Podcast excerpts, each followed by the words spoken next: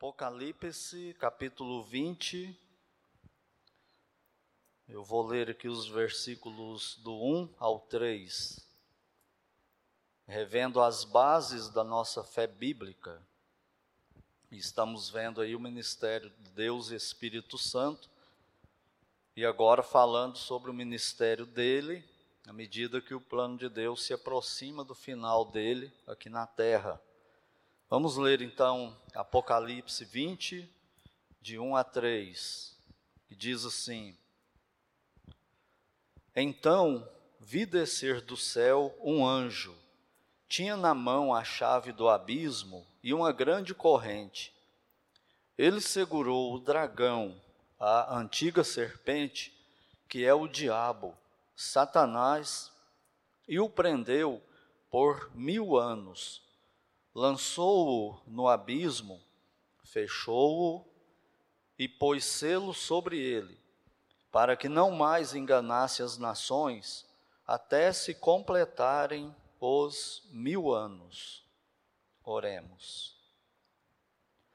Pai Santo, bendito Deus, no nome do Senhor Jesus Cristo, nós entramos mais uma vez em Tua presença em oração nesta manhã e neste culto. Somos gratos ao Senhor pelo Deus que tu és e nos aceita na tua presença, apesar de quem somos, ainda pecadores, limitados, imperfeitos, e o Senhor nos recebe pelos méritos exclusivos do teu Filho bendito, Senhor Jesus Cristo, e nós te agradecemos e nós te louvamos por isso.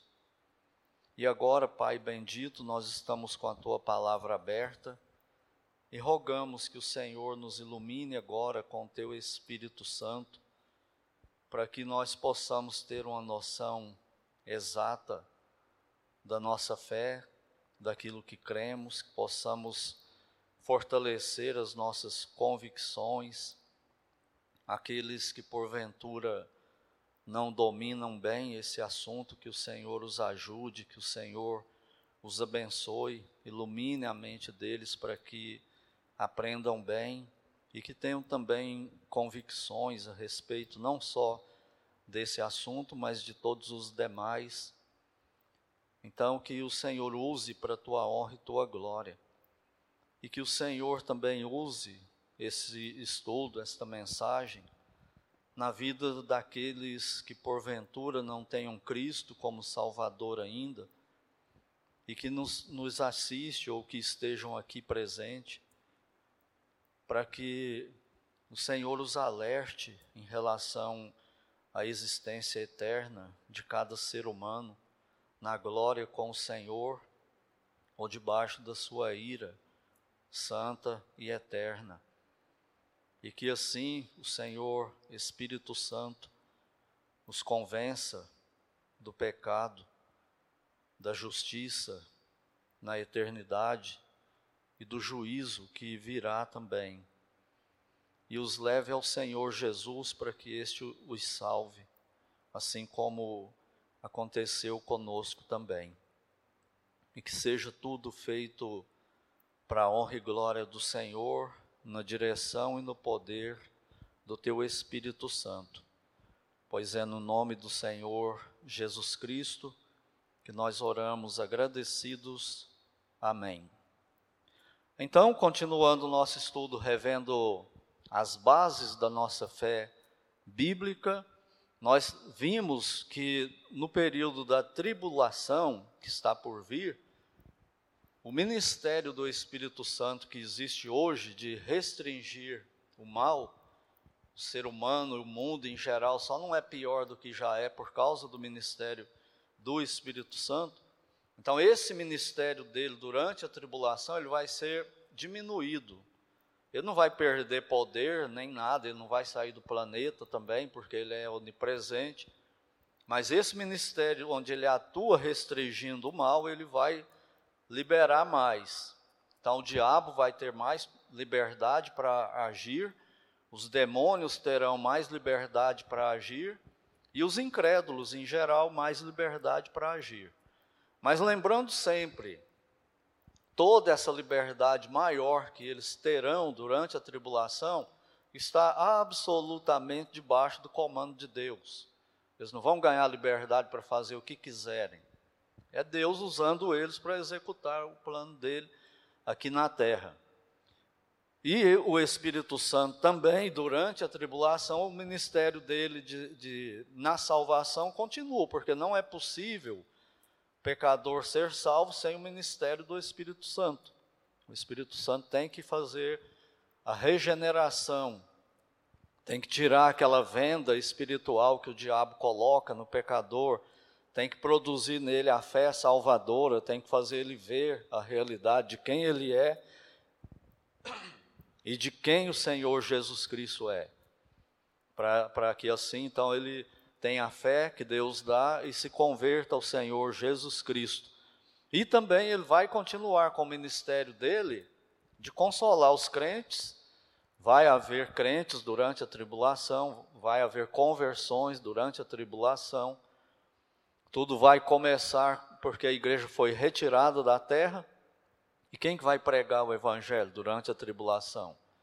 Começa com os 144 mil judeus e depois os outros que forem se convertendo e, e se somando a eles, e o evangelho vai ser pregado como ele é pregado hoje também. E depois as duas testemunhas de Apocalipse 11 se juntam a eles e assim o evangelho é pregado e há conversões. E o Espírito Santo também continuará com o ministério de consolar, de confortar, de motivar os crentes da época da tribulação, como ele faz conosco hoje. Quem que faz o crente perseverar?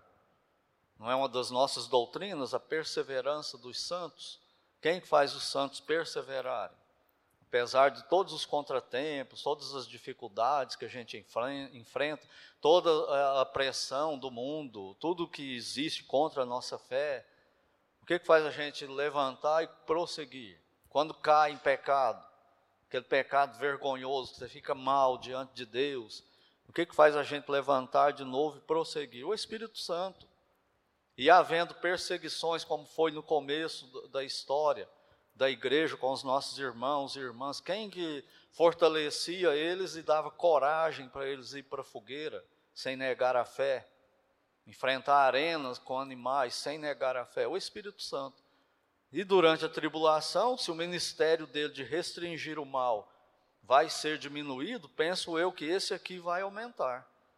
Porque os crentes da época serão duramente perseguidos, mais do que em qualquer outra época da história.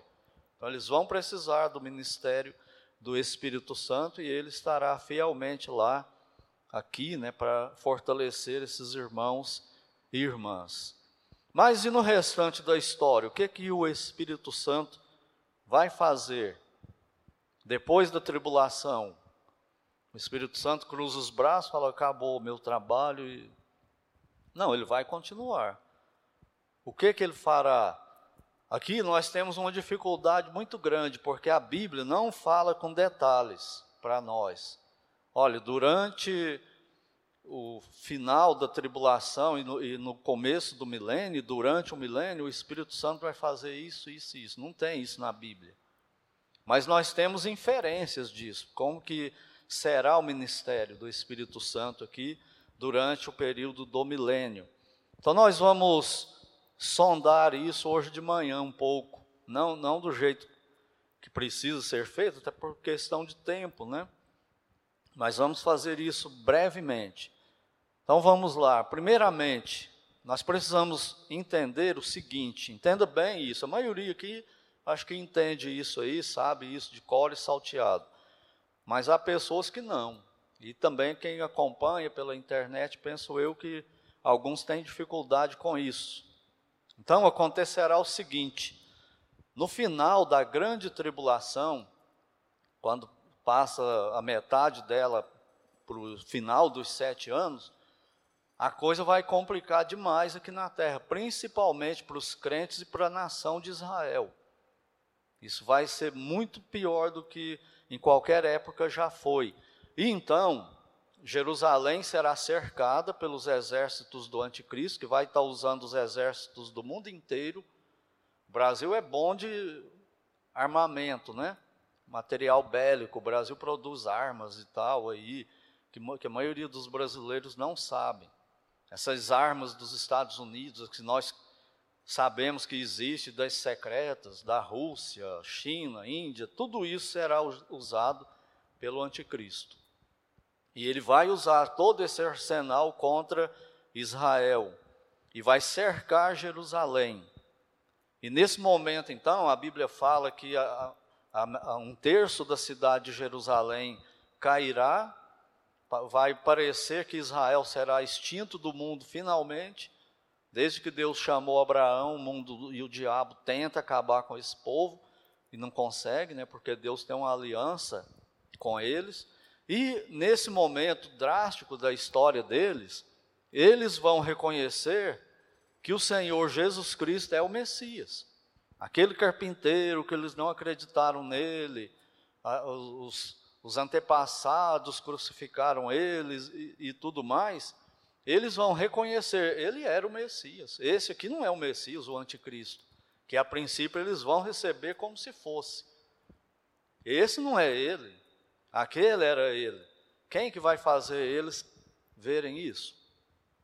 O Espírito Santo. Isso não é deles mesmo. É o Espírito Santo que vai fazer. E na hora que Israel faz isso, vai se cumprir a profecia do chamamento de Cristo que ele mesmo fez. Que ele disse que naquele dia eles vão dizer o quê? Bendito que vem em nome do Senhor. E ele sai do céu e vem. E nós, igreja, viremos com ele. A igreja estava lá no arrebatamento, no começo da tribulação. Então ele vem para a terra, é a segunda vinda dele na terra. O arrebatamento ele não vem na terra. O arrebatamento é uma coisa entre a primeira vinda dele na terra, quando ele nasceu, e a segunda vinda dele na terra, que será no final da tribulação. Entenderam bem isso? Então a igreja que estará com ele lá no céu vem com ele para a terra. E aqui na terra, o que, é que ele faz? Primeira coisa, ele, ele pega o anticristo e o falso profeta e joga eles no lago de fogo. Esses dois que vão inaugurar o lago de fogo. Agora, quem morre sem Cristo vai para um lugar chamado inferno. Mas o lago de fogo, pelo que a gente vê na Bíblia, está vazio, só aguardando os habitantes dele. Quem vai inaugurar o anticristo e o falso profeta. Logo em seguida, ele prende o diabo e os demônios. Manda prender o diabo e os demônios por mil anos. Depois disso, ele vai fazer o julgamento das nações, como a gente vê em Mateus. Separar os bodes das ovelhas. Uma vez que ele separa, faz essa separação dos crentes com os incrédulos, e a base de, desse julgamento vai ser o tratamento dado a Israel, né, e a fé no Messias, como hoje. Aí ele pega os, os bodes, os incrédulos todos, e jogam eles no inferno, não no lago de fogo, no inferno. Presta atenção nesses detalhes, que são coisas importantes, mas que a maioria passa batido né, sobre isso aí. Uma vez que ele fez isso, ele inaugura o reino dele na terra o Senhor Jesus Cristo. Ele assume o comando, os judeus já reconstruíram o templo a essa altura, que o anticristo tomou posse dele durante a tribulação, profanou. E o Senhor Jesus vai para lá no templo de Davi, no templo de Salomão, e no, no, trono de Davi, e senta lá e vai reinar o mundo inteiro, todo, todas as nações do mundo, a partir do trono de Davi, lá no templo de Jerusalém. Lembra aquilo que a gente está vendo em Ageu, que eles reconstroem o templo e tal? É lá que Cristo vai estar tá reinando, aqui na terra. Quem que vai estar reinando com ele? Os crentes durante a tribulação e a igreja. E aí tem um mistério para nós. Como vai ser essa participação da igreja no reino de Cristo? Nós não sabemos. Aí vai ter um, um leque assim, sabe, maior do que esse prédio aqui, aberto de posições nisso aí. Como que vai ser isso? Por quê? Porque nós vamos estar com os corpos glorificados, aconteceu no arrebatamento, e esses crentes que começam o milênio, não, eles não foram glorificados ainda. Então isso é um mistério para nós. Aí vem uma crença que a Nova Jerusalém vai estar suspensa entre o céu e a terra, e a igreja vai estar lá, não vai estar na terra, e quando Cristo chamar um de nós, a gente vem para fazer o que ele manda. Pode ser isso ou não. Então nós não sabemos isso aí, nós vamos ter que esperar para ver. Por isso que é importante estudar isso, ler muito a respeito. Ou você aprende mais ou enlouquece de vez. Uma das duas coisas acontece.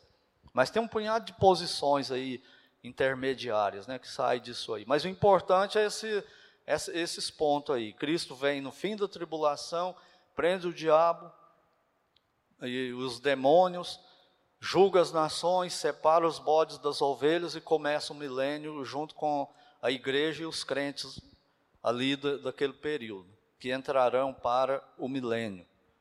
Um detalhe, aqui presta bastante atenção, talvez isso aqui seja o mais importante nesse estudo, nós sobre escatologia, pequenininho, né, falando só sobre o milênio aqui, só dando uma pincelada por cima. O detalhe é o seguinte: as ovelhas e os bodes que Cristo fará a distinção, joga os, o, a, os bodes no inferno e as ovelhas entram para o reino. Essas ovelhas e esses bodes existirão, continuarão existindo eternamente. Por isso que eu estou falando, talvez isso seja o mais importante, porque quem é salvo já está salvo, garantido e vai para o céu, vai para a glória eterna. Agora, quem não é, vai estar tá existindo eternamente. Se morrer hoje, vai para o inferno, sem Cristo. Se morrer sem Cristo hoje, vai para o inferno. Entra debaixo da ira de Deus, que não tem palavras para explicar essa ira aí. Então, considera isso. Você é eterno. Aonde você estará na eternidade? Quando tudo isso aqui for acontecendo, você vai estar onde? O que define onde você está é o seu relacionamento com o Senhor Jesus Cristo hoje. Você tem Ele como seu Senhor e dono, Ele é o dono da sua vida. A sua fé de salvação está toda nele. Senão você está debaixo da ira de Deus, condenado. Então pense nisso, reflita sobre isso seriamente. Você é um ser eterno. E Cristo define salvação ou condenação. É... Espera que eu mexi um negócio aqui sem querer.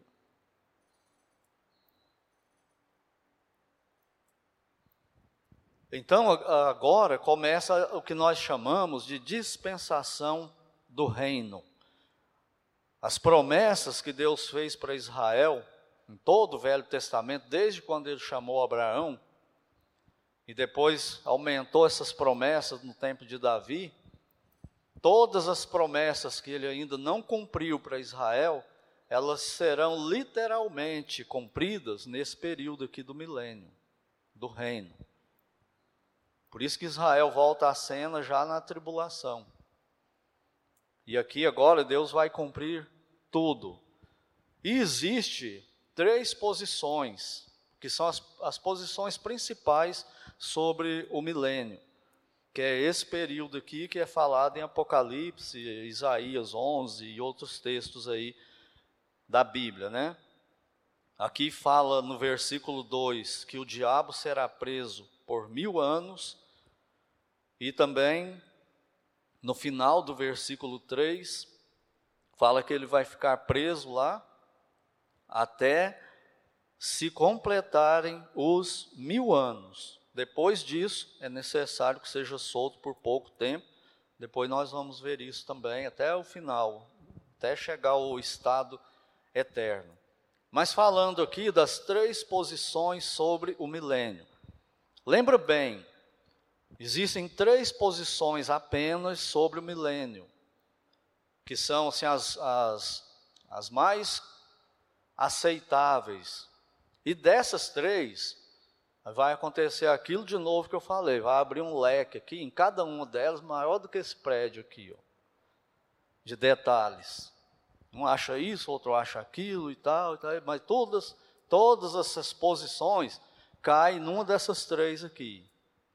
Todos esses comentários que você vai ouvir por aí caem em uma dessas três. A questão é saber, né? Esse pastor aqui está tá falando de quê? Dessas posições. Essa música que a gente canta, está falando de qual posição dessas três? É de uma das três. Quais são elas? Eu vou citar primeiro e depois tentar explicar aqui rapidamente com a ajuda do pastor John MacArthur Jr.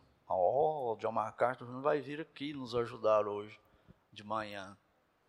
Então, as posições são as seguintes: pré-milenismo, amilenismo e pós-milenismo. Só essas três.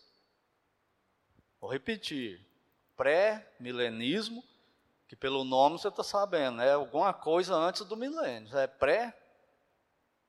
Amilenismo, ou seja, não existe milênio de jeito nenhum. E pós-milenismo. O que, que, é, que significa? É alguma coisa depois do milênio. Então, essas três posições, elas estão embasadas na segunda vinda de Cristo, pra, em glória. Não no arrebatamento, mas na segunda vinda de Cristo. E aí, o pré-milenismo crê que Cristo virá antes do milênio.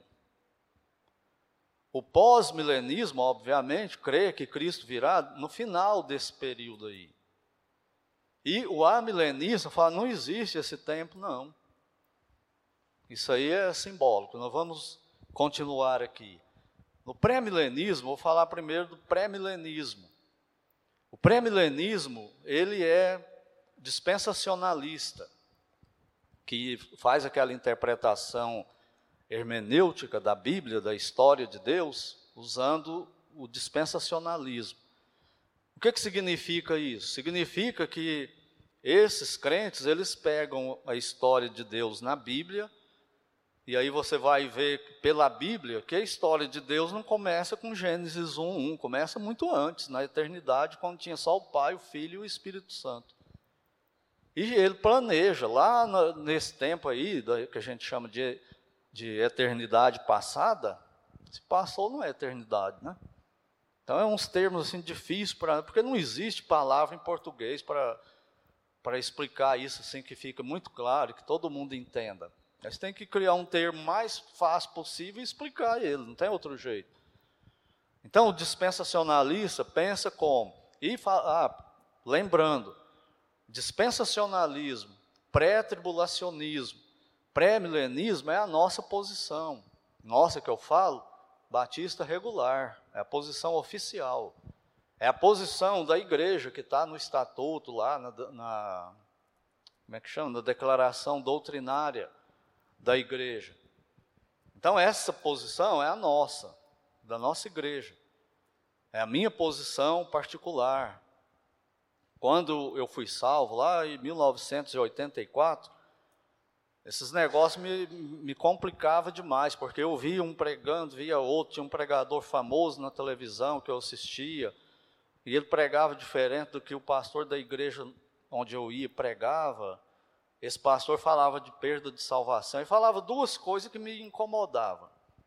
Uma coisa era que o crente perdia salvação dependendo de alguns pecados que ele praticava, e isso me deixava arrepiado. Eu falei, então, eu estou frito então com esse negócio de perder salvação.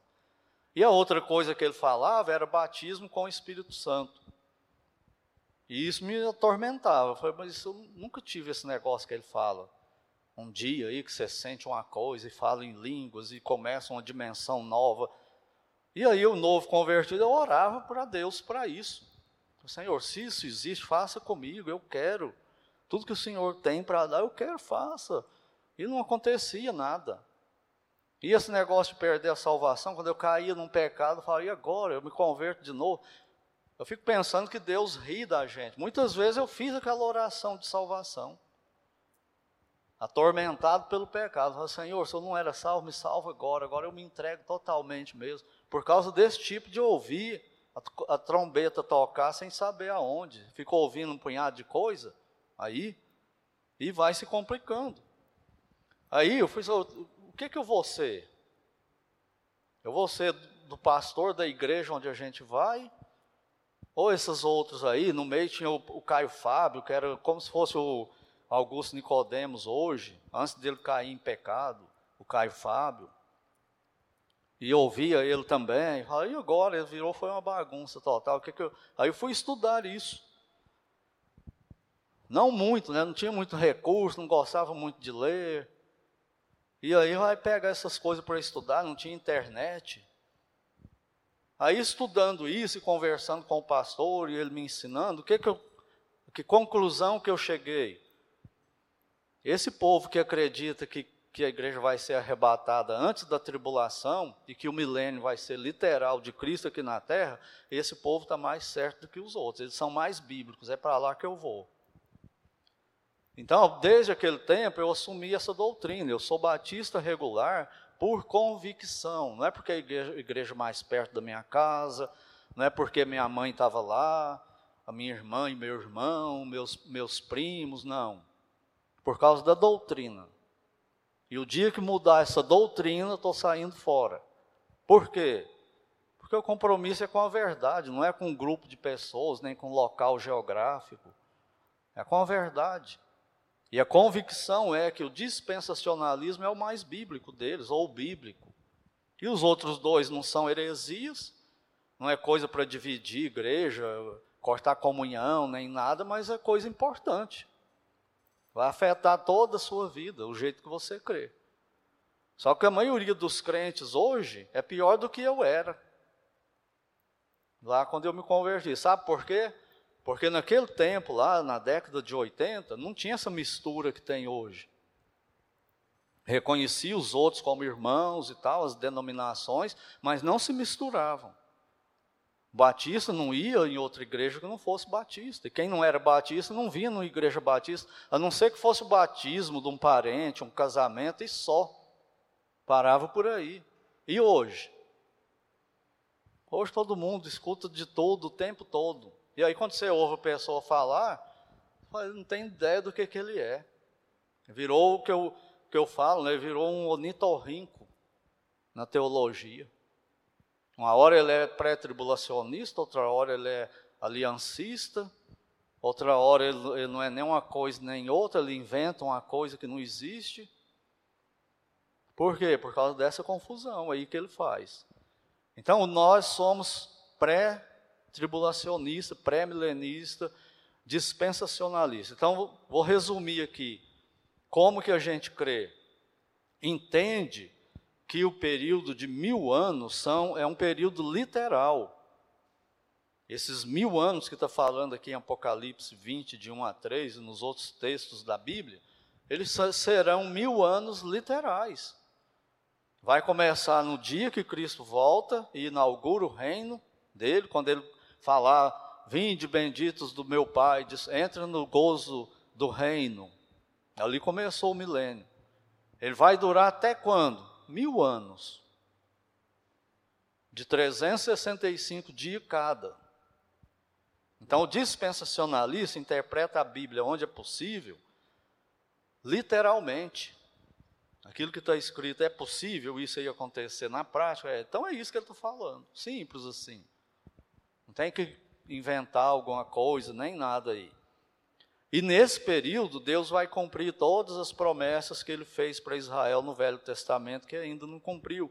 Se você quiser ver o que, que vai ser, Salmo capítulo 2, o Salmo 2 fala disso, 2 Samuel 7, Isaías 11, Zacarias 14, tudo isso não está esperando cumprimento.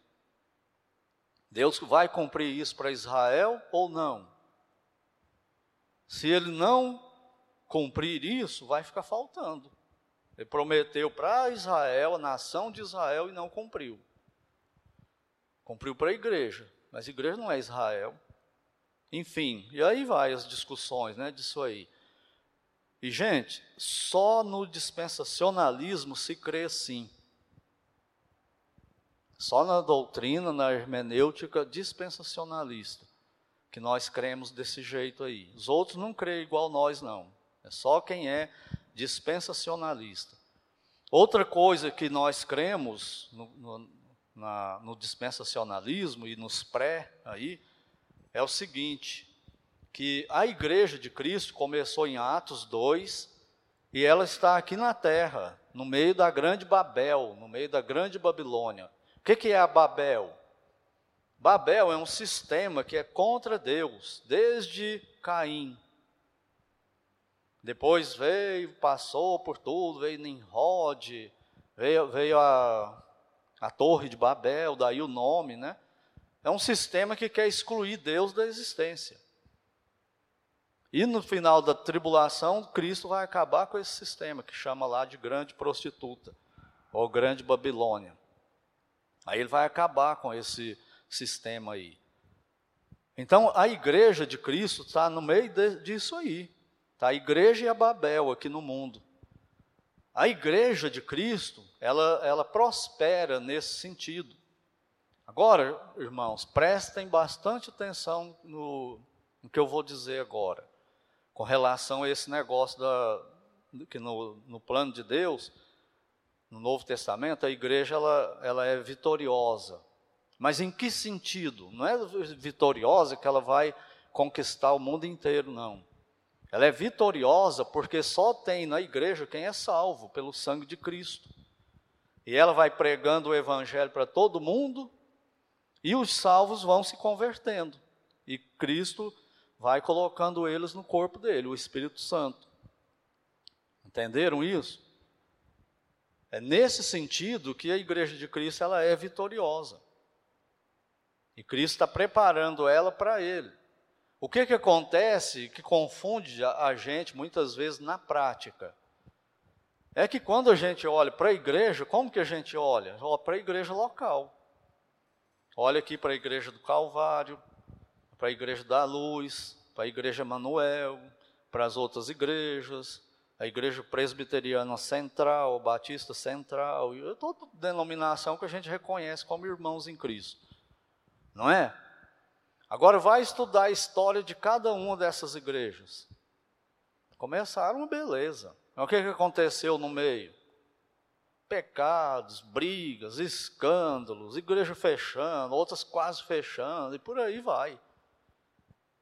Quando não é isso, você olha para dentro da igreja, o que, que a gente vê hoje na igreja assim, visível?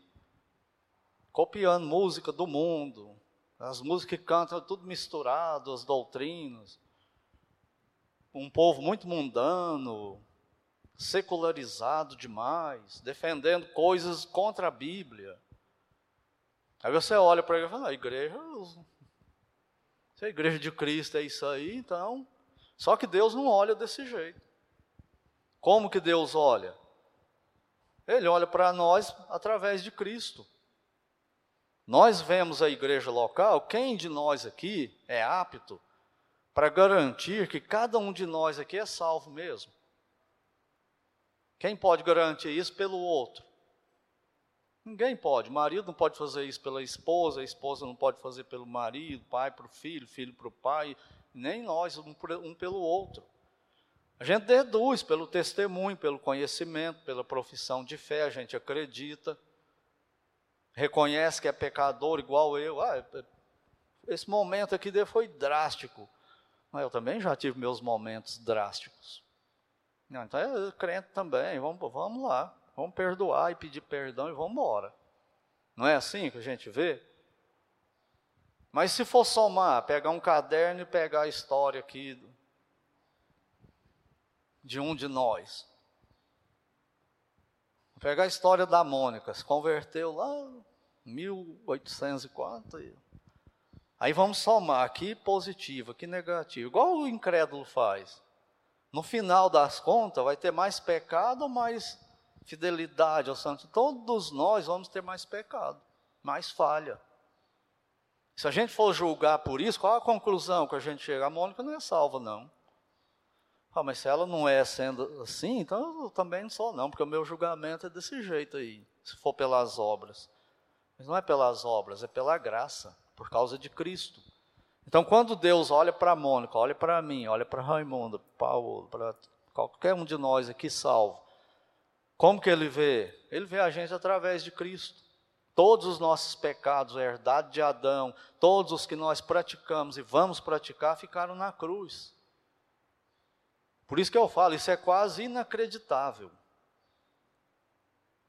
Já imaginou quando o marido peca contra a mulher, os dois brigam e tal, discute, fica com aquela raiva um do outro, e olhar e falar assim, mas Cristo vê ela sem esses pecados, eu tenho que tentar ver isso também.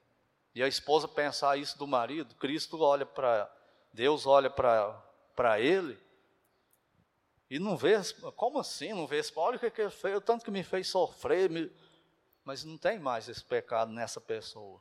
Isso é quase inacreditável. Se não for o Espírito Santo de Deus produzindo fé em nós para acreditar nisso, ninguém de nós acreditaria. Por isso que o incrédulo não acredita. Entenderam? Então, Cristo, quando ele olha para a igreja dele, ele vê a igreja dele, lavada pelo sangue dele sem pecado. Nesse sentido, que ela é próspera, que ela é triunfante aqui nesse mundo. Por isso que as portas do inferno não prevalecem contra ela. Porque não pode tirar a salvação, não pode manchar a reputação dela, não pode fazer nada, pode xingar o tanto que for, mas não mancha a reputação dela nunca mais.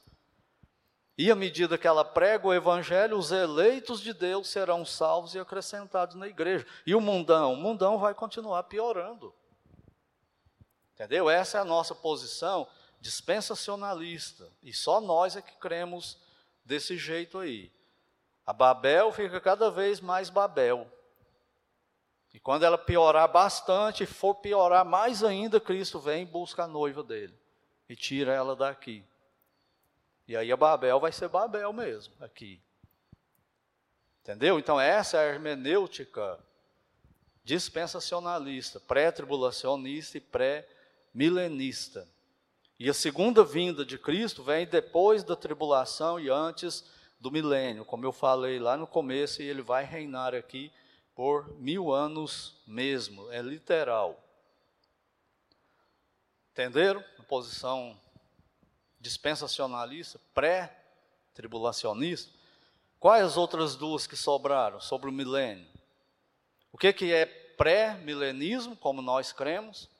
Segunda vinda de Cristo será antes do milênio. O nome já fala, né? Pré. Só que não é, não é arrebatamento, não, é a vinda de Cristo na terra.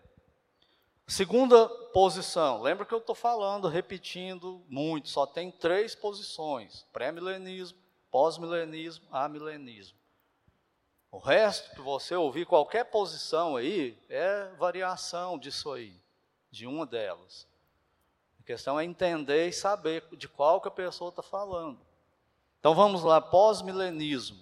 Que que, como que o pós-milenista crê, como que é a hermenêutica pós-milenista.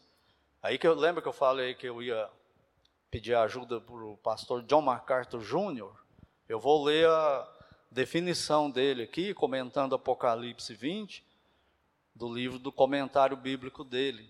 Então o pastor John MacArthur explica assim, ó, pós-milenismo compreende a referência ao período de mil anos, esse que está falando aqui em Apocalipse 20 e outros textos, como um simbolismo de uma época áurea de justiça e prosperidade espiritual. Essa época será introduzida, olha a diferença, já começa aqui do pré-tribulacionismo. Onde que eu estava aqui? Essa época será introduzida pela pregação do Evangelho durante a era da igreja atual e levada à sua conclusão quando Cristo retornará. Daí o termo, pós-milenista. Cristo vem depois desse período aí de paz, prosperidade, segurança e etc., que eles acreditam que é a igreja que vai conquistar isso e implantar. Não é Cristo, mas a igreja, o sucesso da igreja pregando o evangelho, ou pelo menos que a maioria né, do mundo vai se converter um dia. Então, daí o termo é, pós-milenismo.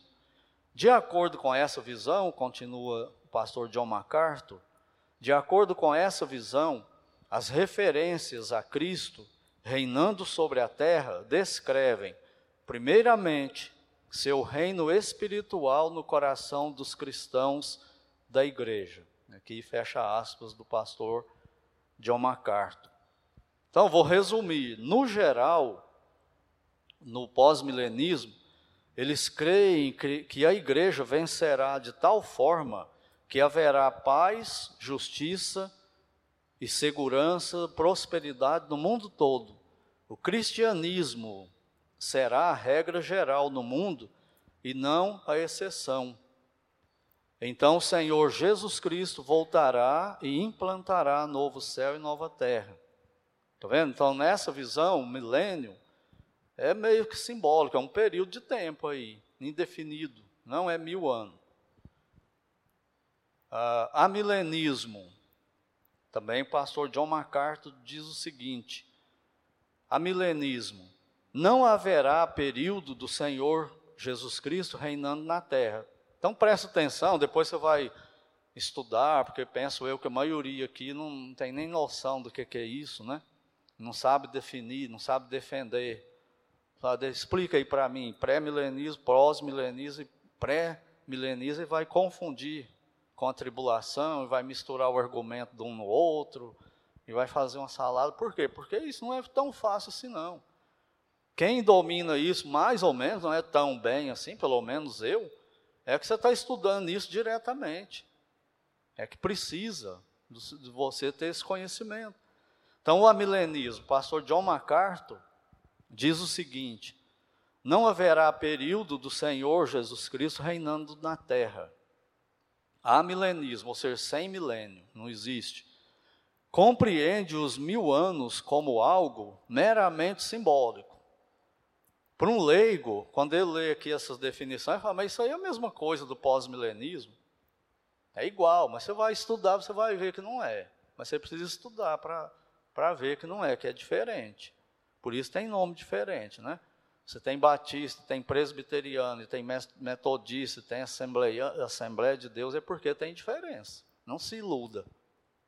Vai chegar o momento que quando tocar nessa diferença, cada um pula para um lado.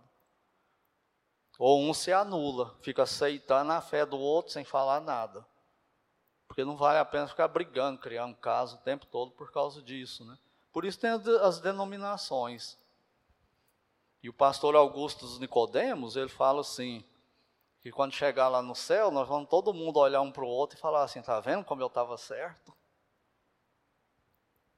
Por quê? Porque ele vai ver a coisa diferente. Agora, se tiver o arrebatamento e, e terá, antes da tribulação, nós vamos poder falar para os outros dois grupos, ó, oh, nós estava certo, tá vendo? Subindo arrebatado, tá vendo? Você, é, você é a milenista, mas você está sendo arrebatado junto, tá vendo? Então, ele, ele continua aqui, o John MacArthur. Ele, essa visão amilenista interpreta as profecias do Antigo Testamento sobre o milênio, sendo cumpridas agora na igreja, tanto na terra como no céu, ou como referência ao estado eterno. Então entenda bem como que eles pensam. Você, você estudando, você entende como que ele crê. Eu entendo muito bem a base bíblica e tudo, por que o presbiteriano batiza criança. Eu entendo. Isso não é uma heresia, não. Só que você está errado, a sua interpretação hermenêutica do plano de Deus está errada. Mas eu entendo por que, que ele faz. Se eu cresço do jeito dele, eu ia fazer a mesma coisa. Entenderam? Então aqui, é, é, quando ele fala assim que a, o, a milenista, ele acredita que o milênio é simbólico. Quando começou a igreja aqui na Terra e ela começou a pregar o evangelho, começou o milênio.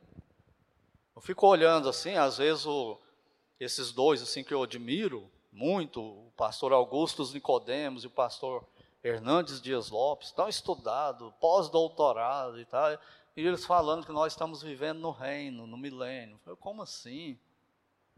Olha o tanto de doença, epidemia, guerra, maldade, imoralidade, idolatria, o povo abusando de Deus o tempo todo. Como nós estamos no reino? O que está prosperando aqui? Mas ele crê sim, mas você entendendo a hermenêutica dele, você, você entende. Não concorda com ele, não tem que de, denegrir ele por causa disso. Entendeu? Ter tolerância, entender como que ele crê. E por isso que não dá para comungar junto. Não dá para ir junto. Por causa dessa diferença, é muita diferença. É tão diferente que são duas denominações distintas. E dentro das denominações tem diferença. Eu conheço pastor batista regular que, que acredita que a igreja passa a tribulação.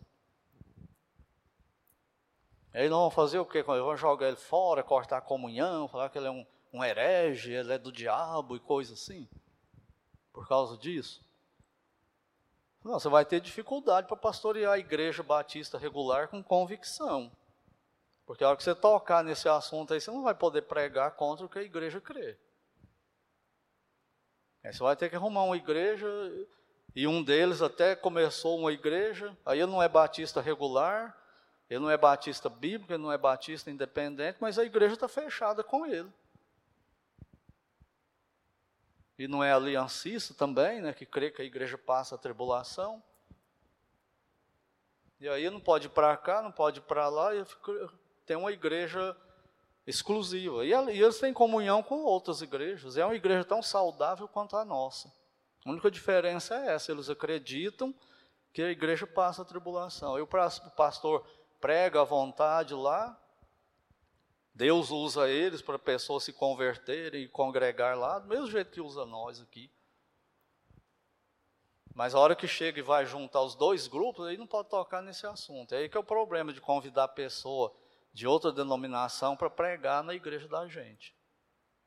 É porque se alguém tocar naquele ponto nevrálgico lá, aí vai começar tudo. Mas o amilenista, ele crê desse jeito.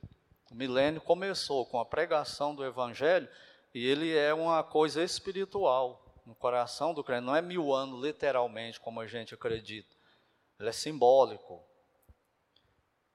Ou então, tem a milenista que vai dizer que quando a Bíblia fala do milênio, esse tempo aqui, que está falando do milênio, não é um milênio aqui na terra, mas é o estado eterno da Nova Jerusalém, aqui na terra. Está falando daquilo lá, e não de um tempo de mil anos aqui na terra. É como que você vai crer a respeito disso? Você vai ter que estudar isso, não tem outro jeito. Você não pode crer só porque o outro crê. Você vai ter que estudar e chegar numa conclusão, né? Então aqui termino a citação do pastor John MacArthur. Nessa posição, o arrebatamento e segunda vinda no amilenismo é a mesma coisa. É uma coisa que eu fico pensando assim. Uma vez estava ouvindo, assistindo um debate com um pastor batista regular, que era pré-milenista, aí tinha o pastor Augusto Nicodemos e um outro que era amilenista e um outro que era pós-milenista lá. Aí cada um, não era um debate, era assim, explicando as posições e tal.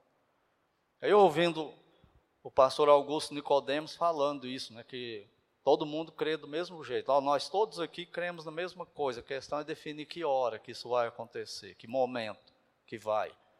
Aí ele foi explicar isso aqui, aí ele crê assim, que vai ter o arrebatamento da igreja, e Cristo pega a igreja, leva e já volta para o tempo final, para o estado eterno com a nova Jerusalém. Então, para quê então isso? Que pega aqui, leva igual um bate e volta.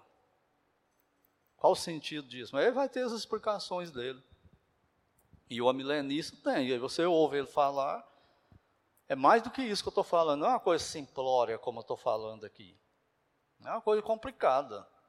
E tem argumento né, sobre essas posições aí.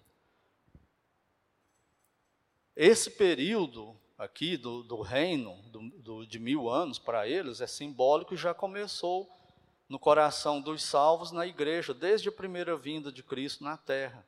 Então, quem crê assim são mais a, o pessoal da igreja presbiteriana. Os irmãos da presbiteriana são amilenistas. E, gente, vou falar uma coisa para vocês, talvez vocês vão ficar chocados. Nós usamos mais aqui como música, agora não é tanto mais como era. Qual inário? Qual que é?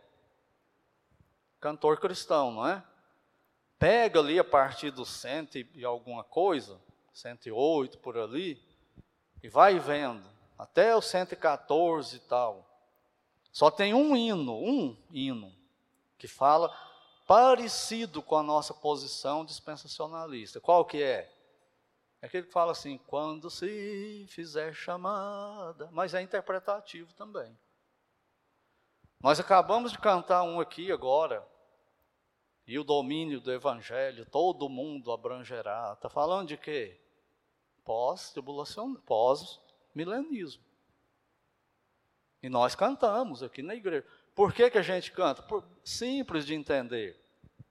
Quando o dispensacionalista canta o hino do cantor cristão, como que ele está entendendo no coração, na mente dele?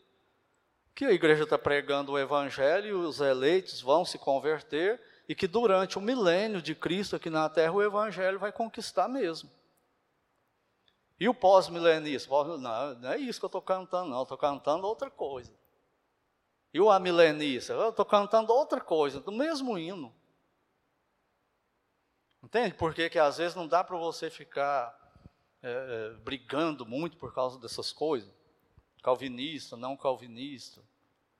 Você chega numa igreja presbiteriana, onde você parte do princípio, não, que todo mundo é calvinista. É? Vai lá e conversa com os membros para você ver se é. É coisa nenhuma. Todo mundo aqui é, crê que os dons do Espírito Santo cessaram. É, conversa com o Hernandes Dias Lopes e vê se ele crê assim. Não crê. Crê que continua. E aí você vai fazer o quê? Eu nunca mais vou ouvir ele, vou cortar a comunhão, ele é do diabo. Tem gente que é assim, debate. Não sabe debater assim com, com classe, com respeito, não, ele tem que detona o outro. E todos somos irmãos. Mas deixa eu continuar aqui agora uma, uma, essa citação do, do pastor John MacArthur Jr., interpretando Apocalipse 20. Ele diz assim: usando os mesmos princípios literais, históricos e gramaticais de interpretação, de modo a determinar o sentido normal da linguagem na Bíblia, fica-se com a conclusão inescapável de que Cristo retornará e reinará em um reino real na terra por mil anos. E ele explica: ó, não há nada no texto, ele está comentando Apocalipse 20, que nos leve à conclusão de que mil anos é a expressão simbólica. E ele fala uma coisa bem curiosa. Na Escritura, sempre que ano, a palavra ano, é usada com número, seu significado é literal. Vamos ver isso? Só um exemplo, 2 Pedro 3,8. Isso aqui é para entender o que, que ele acabou de falar, né? O John MacArthur. Segunda de Pedro 3, versículo 8. Segunda de Pedro 3, 8. Ele fala assim, ó. Há todavia uma coisa, amados, que não deveis esquecer, que para o Senhor, para Deus, para Cristo, para o Espírito Santo, um dia é como mil anos. Esses mil anos aí é simbólico ou é literal? Literal. Por quê? Porque está as duas coisas juntas aí. Um numeral e a palavra anos. Mil anos. Se tivesse só anos, seria um período de tempo. Mas quando tem definido na Bíblia, pode estudar isso na Bíblia. Toda vez que aparece, você vai entender. Ou então tem que torcer isso. Ah, não, isso aqui não é literal, não. Aí um outro lê e fala, não, isso aqui é literal. Mas ele continua. Um dia é como mil anos e mil anos como um dia. É literal o que está falando? Essa comparação é literal ou é simbólica? Ele está usando isso aí para mostrar que isso aí, que, que Deus é eterno. Que para nós 24 é, horas Deus não conta o tempo assim, é isso que ele está falando. Ele está usando o nosso tempo literal aqui. Então, qual é a diferença entre amilenismo e pós-milenismo?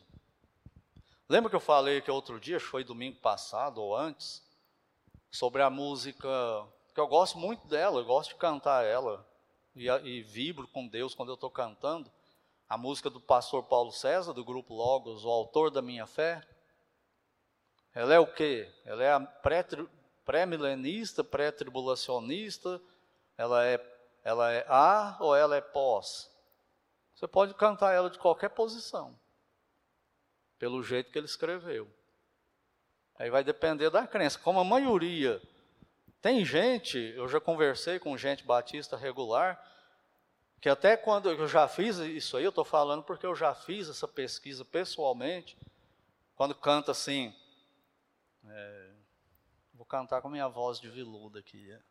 Porque assim como o relâmpago que sai do Oriente se mostra no Ocidente, assim há de ser a vinda do Filho do Homem. Está falando de quê? Não, é do arrebatamento. Foi quando você canta isso você está pensando no arrebatamento? É, não é não? Não, esse texto não está falando do arrebatamento, não, está falando da segunda vinda de Cristo na terra. Por causa que a maioria não se liga para isso aqui, é muito complicado. E aqui eu estou falando simplesmente, só dando uma pincelada, se for adentrar nisso mais. Por isso que tem irmãos que falam assim, não, não vamos estudar isso na igreja, não, é muito complicado. Quanto mais complicado parecer, mais nós temos que estudar. Senão o diabo vai fazer uma festa com a gente. E não pode tomar posição precipitada, não, que depois você fica igual ioiô. Um ano você crê numa coisa, no outro ano você crê na outra, no ano você é, você é aliancista, no outro ano você é dispensacionalista, e aí vai. Então tem que ser uma coisa firme, né? Qual que é a diferença entre amilenismo e pós-milenismo? Se você estudar, você vai ver várias, pequenas, mas existem. Se eu falasse que não tem, eu não estaria sendo honesto aqui. Mas existe diferença. A principal delas, no meu modo de entender, é a seguinte: o amilenismo crê que antes da volta de Cristo em glória, o mundo piorará. Como eu citei aqui o pastor Augusto Nicodemos, ele acredita sim. Enquanto a igreja estiver aqui na terra e a gente estiver nesse reino simbólico pregando o evangelho, a igreja vai conquistar os eleitos de Deus e tudo mais, e ela é, Cristo está preparando ela, para apresentar para ele sem mancha nem ruga e tal. Mas o mundão está piorando. E aí ele vai usar Segunda Guerra, Sodoma e Gomorra, Primeira Guerra, as epidemias do mundo, o coronavírus hoje. Quantas pessoas já matou e tal. Então ele crê. E o pós-milenista? Ele acredita que, o, que esse mundo vai melhorando com, com o avanço do Evangelho. E, e até alguns chegam ao ponto de dizer que vai chegar um ponto que todas as nações do mundo praticarão a lei de Moisés como constituição. Nem Israel conseguiu, que era só um paísinho pequeno, imagina as outras, mas enfim, né? É aí que tem que estudar para crer. E o ministério do Espírito Santo sobre o milênio, durante o milênio? Não falei quase nada disso, né? Porque a Bíblia não fala muito, mas o que, é que a gente pode deduzir na, na visão, na interpretação, na fé dispensacionalista pré-milenista? Como que nós interpretamos? O milênio é literal. Cristo reinará no mundo mil anos, literalmente. Então o Espírito Santo ele vai operar aqui na Terra naquela incrível transformação que vai ocorrer qual transformação? Vou citar algumas. Diminuição absurda da maldade, quase inexistência de doenças. Pensou os hospitais tudo vazio, quase ninguém doente, as farmácias tudo fechando. Por quê? Porque ninguém fica doente, ninguém precisa de remédio mais. Não é o sonho nosso? Isso aí? Não ter desemprego mais. E todo mundo empregado e ganhando bem, todo mundo que for trabalhador autônomo ganhando bem, vendendo bem, comprando bem, todo mundo se dando bem na terra ao mesmo tempo, paz, segurança, a gente não sonha com isso? Vai acontecer aqui na terra, mas só quando o príncipe da paz estiver aqui. Só ele pode fazer isso acontecer. O anticristo vai parecer que fez, mas não fez. É mentira. É só Cristo que vai fazer isso acontecer. O que mais que vai mudar? No mundo animal, não vai ter mais presas nem predadores. Vezes eu fico estudando esses negócios pensando, como que será isso? Já viu quando você anda por aí, tem uma teia de aranha? A gente encontra toda hora teia de... Para que que é a teia de aranha? O que que é a teia de aranha? É uma armadilha. Para quê? Para pegar um outro infeliz de um bicho e comer ele, matar e comer, não é? No milênio não vai ter isso. Como que a aranha vai viver? O que, que ela vai comer? Vai ter outra comida para ela. Quem gosta de churrasco aqui? Você gosta, não? Então no milênio você se prepara, porque não vai ter churrasco. Por quê? Porque não vai ter morte. Não vai ter matar animal para comer mais. Vai voltar a ser como era antes do dilúvio. O como é que chama? Adalto Lourenço, cientista, ele fala, explica, explicando isso aí. Ele usa cachorro, leão, tigre como exemplo. Quem tem cachorro aí sabe bem essa experiência. De vez em quando o cachorro não, não vira a teia, mistura as marchas, como o João fala, e vai comer grama, comer capim, olha o cachorro pastando. Olha como assim? A ursa tem que deixar uns matos aí para ela, ela tem, come de vez em quando. Punhado de mato, e não é qualquer mato, não, tem que ser um mato específico ainda. Aí fala, sabe que o Adalto Lourenço, o cientista, fala, sabe o que, que é isso? Isso é o resquício do que era a terra antes do dilúvio. Antes, da, da, do, antes do dilúvio, não, do Éden, antes do pecado. Tinha animais no Éden? Tinha, tinha os dinossauros. Eles não matavam? Não. Tiranossauro Rex não comia outro. Quando que isso começou? Depois do pecado. Então o Senhor Jesus ele vai reverter. Você pode ver a história, hermenêutica. Por isso que eu, que eu gosto do, do dispensacionalismo. Eu, eu vejo isso muito claramente. Deus criou o Éden perfeito, é o sonho nosso, é aquilo lá, não é? Foi perdido com a queda de Adão. Aí vai desenvolver todo o plano de Deus e vai terminar como? Como fala o livro do Adalto, como tudo começou. No novo céu e na nova terra. Tem gente que fala assim, ah, o animal hoje vai para o céu. Não, não vai para o céu. O animal não tem alma, morreu, acabou. Ah, mas então como vai ser? Deus vai criar tudo novo. O que, que são aqueles cavalos que a Bíblia fala que Cristo volta na segunda vinda dele? Por que, que precisa de cavalo para vir do céu? Então, vai ter aqui na terra, no novo céu e na nova terra, vai ter cachorro, vai ter cavalo, vai ter onça, você não tem vontade? Eu tenho. Eu já tentei isso, principalmente quando eu era moleque, né? Ia para a roça, via aquele passarinho bonito, queria fazer assim, e ele vinha na minha mão. Mas o que, que acontece? Se tiver um passarinho, você chegar perto dele, o que, que ele faz? Ele vaza. Vaza, ele voa, né? Ele avoa. Por quê? Porque ele tem medo de você.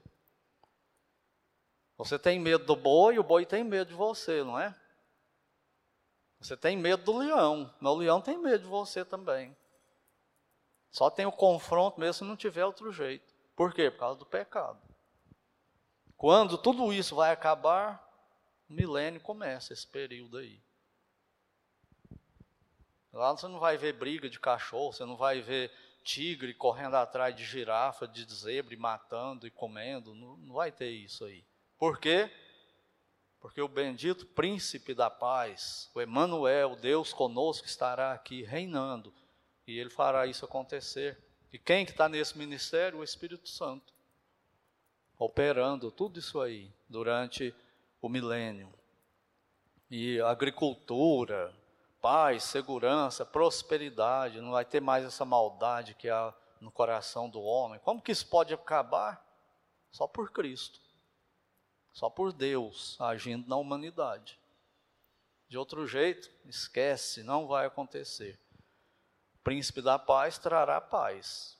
Então, gente, estudem essas coisas, são importantes. A, a, a escatologia, ela afeta toda a sua visão de mundo. Todo o jeito que você vive na terra. Vai depender de como você crê. Por isso tem muito crente que vive confusamente, é porque ele crê confusamente. Ele é o que ele, é o que ele crê. Vai viver como ele crê aí. Mas o que é primordial aqui é que você é um ser humano eterno, como eu falei no começo. O estado eterno é real. Nós vamos ver domingo que vem, se Deus permitir. No plano de Deus, o ser humano vai existir eternamente, ou na glória eterna com Ele, ou debaixo da ira dele no inferno, no lago de fogo depois. Isso é o principal que você tem que considerar. Onde você vai estar nesse período da eternidade vindoura aí? Com Cristo na glória ou debaixo da ira dele, debaixo de castigo eterno, a ira santa dele, justa e eterna. O que define isso é a sua fé em Cristo. Ter ela ou não ter. E como vai terminar o milênio, nós vamos ver na próxima vez. Vamos encerrar lendo um texto que fala sobre o reino, Isaías 11, de 1 a 10, e a gente encerra. Só para você ficar na mente assim, como será o milênio. Lembrando, pré-milenismo, Cristo volta antes e o milênio é literal. Pós-milenismo, Cristo vem antes desse período, que não é lá muito literal, e estabelece o estado eterno. E a milenismo não existe milênio. É tudo questão simbólica e interpretativa, como eu falei aí. Quiser saber mais, pense McFly, estude. Mas olha aí, Isaías capítulo 11. Por que, que eu não estou lá? Isaías 11, versículos de 1 a 10. Como está aí na sua Bíblia o subtema, o subtítulo? Na minha está assim, ó. O reino pacífico do rebento de Jessé. Quem é o rebento de Jessé? Davi? Também, né? Mas é o Senhor Jesus Cristo. E está falando do reino. Olha aí. Do tronco de Jessé sairá um rebento, e das suas raízes um renovo repousará sobre ele o Espírito do Senhor. Lembra quando o Senhor pegou a lei, pegou a Bíblia no templo e leu essa parte aqui, mostrando que, que ele estava cumprindo isso aqui? O Espírito do Senhor, Espírito de sabedoria, de entendimento, o Espírito de conselho e de fortaleza, o Espírito de conhecimento e de temor do Senhor e aí ele parou e não continuou. Por quê? Porque ainda não, não, não era para cumprir. Deleitar-se-á no temor do Senhor, não julgará segundo a vista dos seus olhos, o rei vai julgar, nem repreenderá segundo o ouvir dos seus ouvidos, mas julgará com justiça os pobres e decidirá com equidade a favor dos mansos da terra. Ferirá a terra com a vara da sua boca e com o sopro dos seus lábios matará o perverso. A justiça será o cinto dos seus lombos, e a fidelidade o cinto dos seus rins. Olha agora. O lobo habitará com o cordeiro, o leopardo deitará junto com o cabrito, o bezerro, o leão novo e o animal cevado andarão juntos, e um pequenino os guiará. A vaca e a ursa que não é a nossa cachorra, mas a ursa mesmo, pastarão juntas, e as suas crias juntas se deitarão. O leão comerá palha como o boi. A criança de peito brincará sobre a toca da áspide, e o já desmamado meterá a mão na cova do basilisco. Não se fará mal nem dano algum em todo o meu santo monte, porque a terra se encherá do conhecimento do Senhor, como as águas cobrem o mar. Naquele dia recorrerão Naquele dia recorrerão as nações à raiz de Jessé, que está posta por estandarte dos povos. A glória lhe será a morada. Lembra quando o Senhor Jesus dá um modelo de oração chamado oração do Pai Nosso? Então nós podemos orar como ele. Venha o teu reino. Seja feita a tua vontade aqui na terra como ela é feita aí no céu. Mas quando isso vai acontecer? No reino, no milênio. Então que Deus nos abençoe.